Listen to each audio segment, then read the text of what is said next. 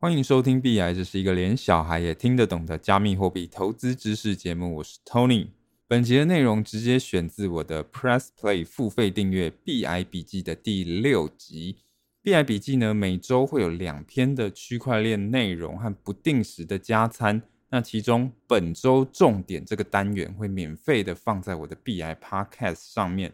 所以如果你已经是 Press Play 币癌笔记的订阅户，而且已经听过第六集本周重点的话，那这一集你是可以直接跳过的。OK，我们就开始。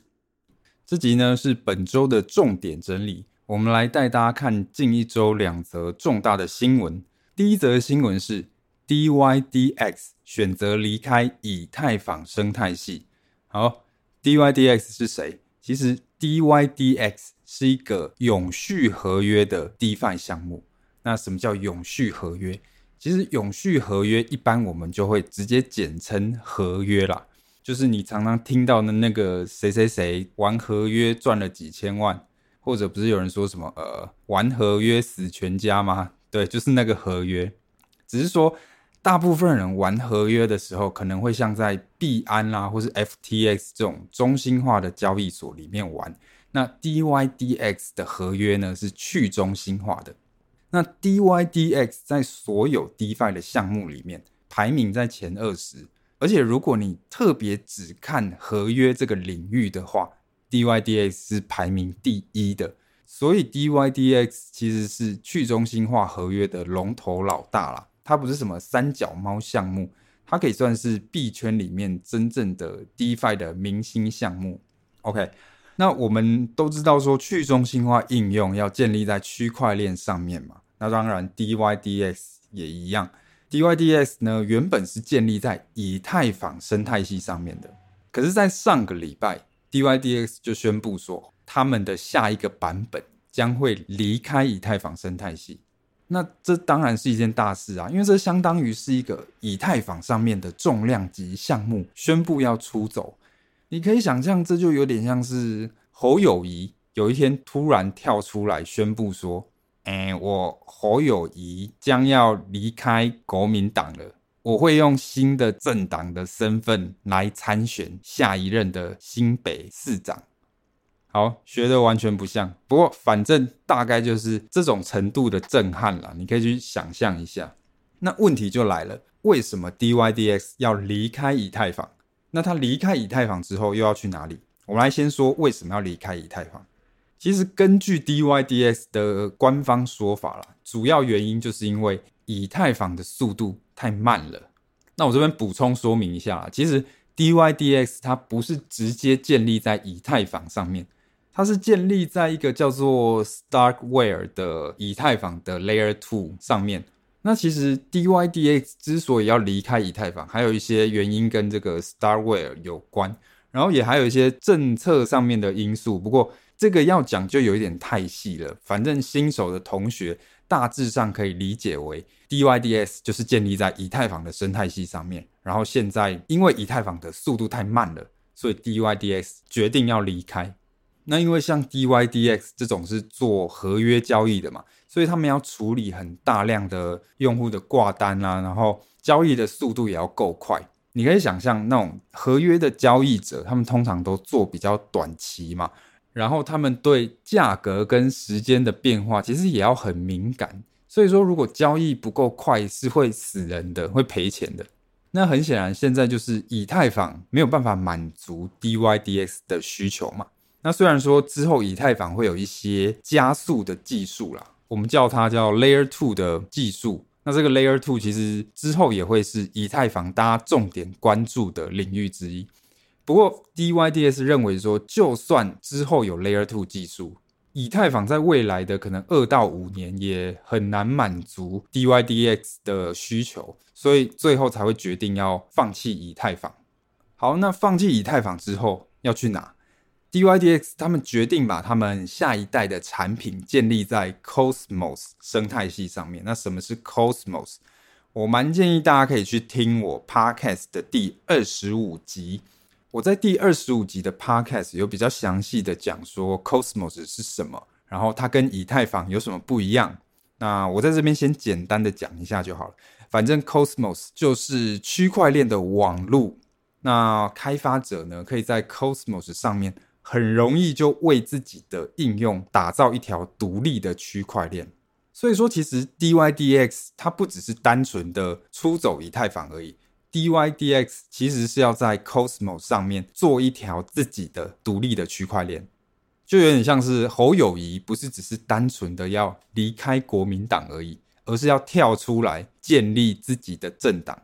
你想想看，你蹲在别人的政党底下，你就会很容易受到党意啊，或是党规的限制嘛。你看侯友宜在核电的立场就跟国民党完全相反，所以说他之前还会被国民党内炮轰说不团结了。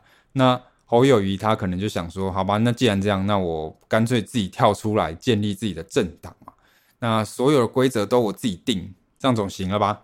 所以 DYDX 也是一样，他们认为要跳出以太坊做自己的区块链，那才可以不用受到以太坊的限制。那才可以做出对使用者体验最好的产品。OK，那这件事情对于 Cosmos 的支持者来说，当然是一个很好的消息啦。因为很明显有一个大咖要加进来我们生态系了嘛。哦，可喜可贺。可是相对的，对于以太坊的支持者来说，当然就比较尴尬一点了。那大家可能会觉得很奇怪哦。以太坊这个区块链既然这么贵又这么慢，那为什么它还可以稳坐公链之王的宝座？这个其实跟以太坊的先发优势有很大的关系啦。因为以太坊它是第一条公链嘛，所以它其实最早开始累积它的生态。那生态累积之后，就会带来更多的用户嘛。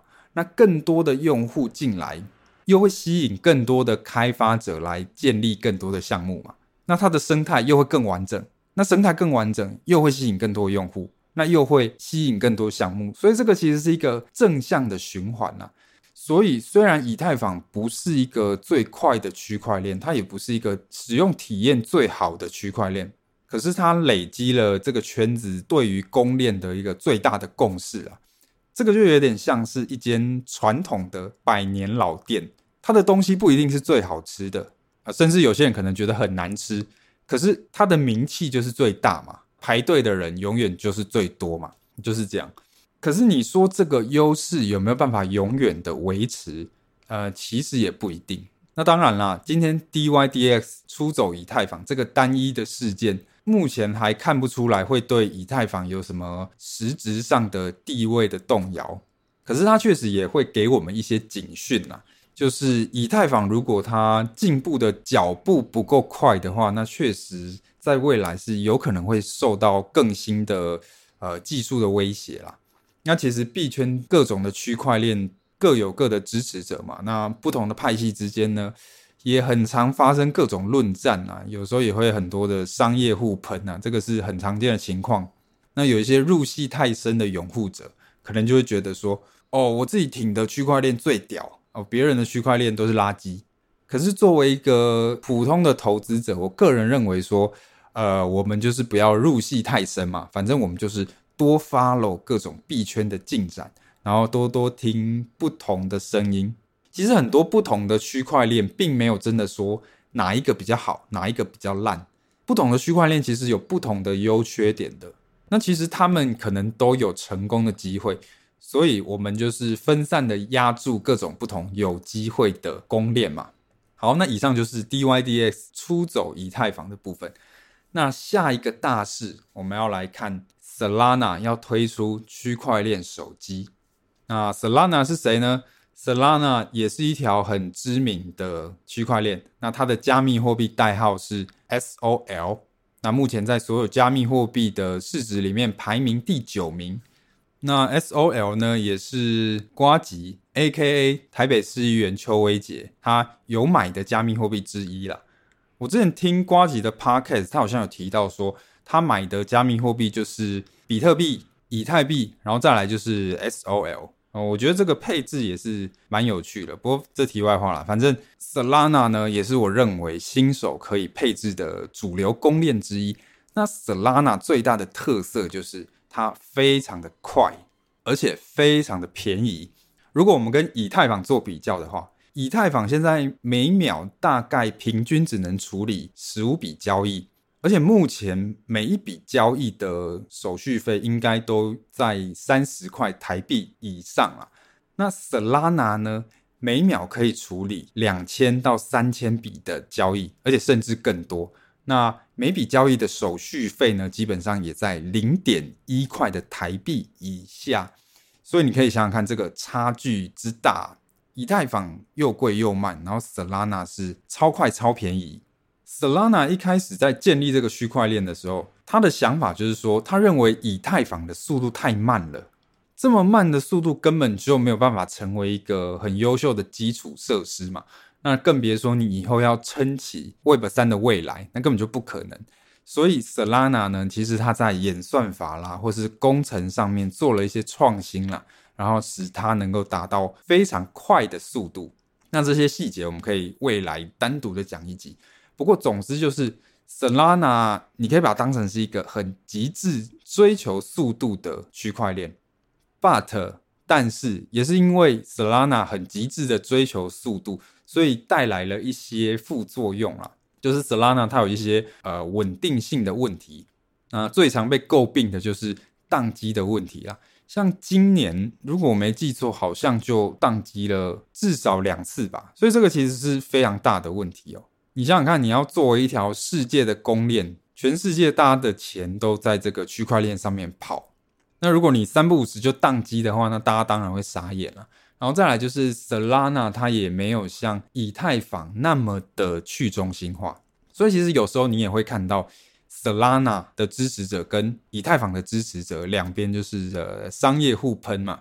以太坊可能就会嘴 Solana 说：“哦，你是这个很常会宕机的 VC 机房链。”那 Solana 就会反过来追以太坊说。呃，你的速度太慢了，而且你网络在卡的时间比我宕机的时间还多，所以其实反正目前为止，没有一条区块链可以做到完美无瑕啦。其实不同的区块链，因为他们对未来的想象或是他们的路线不一样，会做出不同的取舍。像以太坊就是更注重去中心化跟稳定性。所以它在速度的进展方面就比较缓慢。那 Solana 就是追求极致的速度，然后导致了牺牲了一定程度的稳定性跟去中心化。OK，总之呢，Solana 它就是在上个礼拜宣布说要推出自己的区块链手机。那因为你可以发现，现代的人大部分都是手机的重度使用者嘛，甚至我们可能使用手机的时间已经超过使用桌上型电脑的时间了。可是目前 Web 三世界对于手机的支援还没有到很好，大部分的去中心化应用，不管是 DeFi 啦，或者是买卖 NF 的地方，其实都是用网页的方式呈现的，比较没有那种原生的手机 App。所以其实 Solana 认为手机这个是一个可以切入的市场。那如果我推出手机的话，可能会让大部分的一般人比较容易使用 Solana 区块链，它就在直接手机上就可以用了嘛。然后也会吸引更多的开发者，可以在手机上面建立应用程式。那当然了，这件事情就是社群的看法也不一嘛。如果你是挺以太坊的，你可能就会比较偏向嘲讽 Solana 说：“哎，无聊，呃，先修好你的宕机再说。”那 Solana 的支持者当然就比较会大吹特吹嘛。哇，这个推出了手机之后，有助于扩展 Solana 的影响力之类的。不过，其实我觉得比起 Solana 做手机，这件事本身比较值得一看的，其实是背后引发的一些讨论啦。这件事或许显示出，其实 Solana 比起以太坊更关注一般使用者的体验。那虽然说有很多人批评 Solana，不管技术上啦，或是社群文化，都有一些不够去中心化的问题，可是或许对于这个世界上绝大多数的使用者来说，有没有那么去中心化，可能也不重要，或者是背后的具体的技术是什么？你的技术的取舍是什么？可能也不重要。一般人比较在意的是，哦，使用这个东西的费用够便宜嘛？然后你的使用体验足够流畅、足够丝滑，对吧？那在使用者体验这点上面，或许 Solana 可能真的做得比较好。其实一直都有一部分比较小的声音认为说。呃，以太坊的开发者都太高大上了，他们可能只在意去中心化，然后导致整个生态系在使用者体验上面的进展其实是蛮缓慢的。那包括说可能呃钱包很难用啊，然后速度很慢啊，然后价格很昂贵啦，或是各种 Layer two 的切换，什么操作很复杂啦。那相比之下哦，Solana 的开发者可能就比较接地气，他们可能比较重视便利性啊，或者是好用的界面，或者是速度，就是这方面比较偏使用者体验的问题。Solana 他们可能比较在意说，哎，要怎么让 Web 三被一般的大众大规模采用？其实币圈有一个说法说，以太坊是贵族链，意思就是以太坊真的太昂贵了。所以导致说，以太坊其实没有办法普及到一般的平民老百姓。现在可能主要用以太坊的人，都是一些贵族啦，可能是一些很有钱的人，或者是资深玩家，然后他们才会去使用以太坊。所以相比之下，Solana 它可能比较在意平民老百姓的死活。对，那就我自己的使用经验的话，我觉得其实关键的差别还是在于说，Solana 真的够快。就是如果你不看它有时候会宕机的问题的话，其实 Solana 的使用体验真的是好以太坊非常多。那 Solana 现在也在努力的解决它的稳定性的问题啦。那如果这个问题真的被解决，我觉得它是蛮有机会可以威胁到以太坊的地位的。不过反正其实投资角度就是我全都要嘛。目前来看，以太坊仍然是霸主，所以可能配置上还是以以太坊为主。可是可以搭配其他的主流的公链，像 Solana 就是一个很好的选择。好，那以上两则新闻呢，就是近一周的主要的大事。其实这两件事除了让我们看到以太坊的一些问题之外，我们也可以发现说，不管是 DYDX 或是 Solana，他们其实都在努力的推进自己想象中的未来嘛。那我知道现在市场很差。如果大家只看币价的话，有些人可能会觉得，哇，加密货币是不是没希望了？可是这种恐惧有时候是来自于你的资讯不够完整。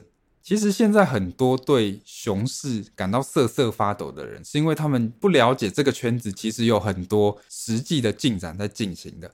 如果你从建设的角度去看的话，其实很多项目都在努力的做建设嘛。像最近其实有两个非常大的盛会。好像分别在上上个礼拜跟上个礼拜刚举办完。第一个是 Consensus 2022，这个是全球最大的区块链论坛。那另外一个是 NFT NYC，这个是全球最大的 NFT 的盛会。那我有听到一些去过现场的人分享啊，他们说，其实你在现场你是完全不会感觉到熊市的气氛的。现场就是非常热闹，然后有很多不管是大佬啦，或是项目方啦，或是投资人等等，大家其实很关注这个圈子未来的发展，然后会畅谈未来的 Web 三的想象。所以其实只关注币价的人，跟实际有在关注整个圈子进展的人，他们的想法是非常不一样的。所以其实大家可以不用太过担心，在这个圈子待久的人其实很清楚哦。反正牛市的时候，大家就是努力做行销、做推广，然后熊市的时候就专心的做建设嘛。那对于我们一般的投资者也是一样，牛市的时候就好好的炒币，那熊市的时候就好好的布局，好好的关注市场，好好的学习。好了，那这就是今天的内容，B I 笔记，我们就下一集再见。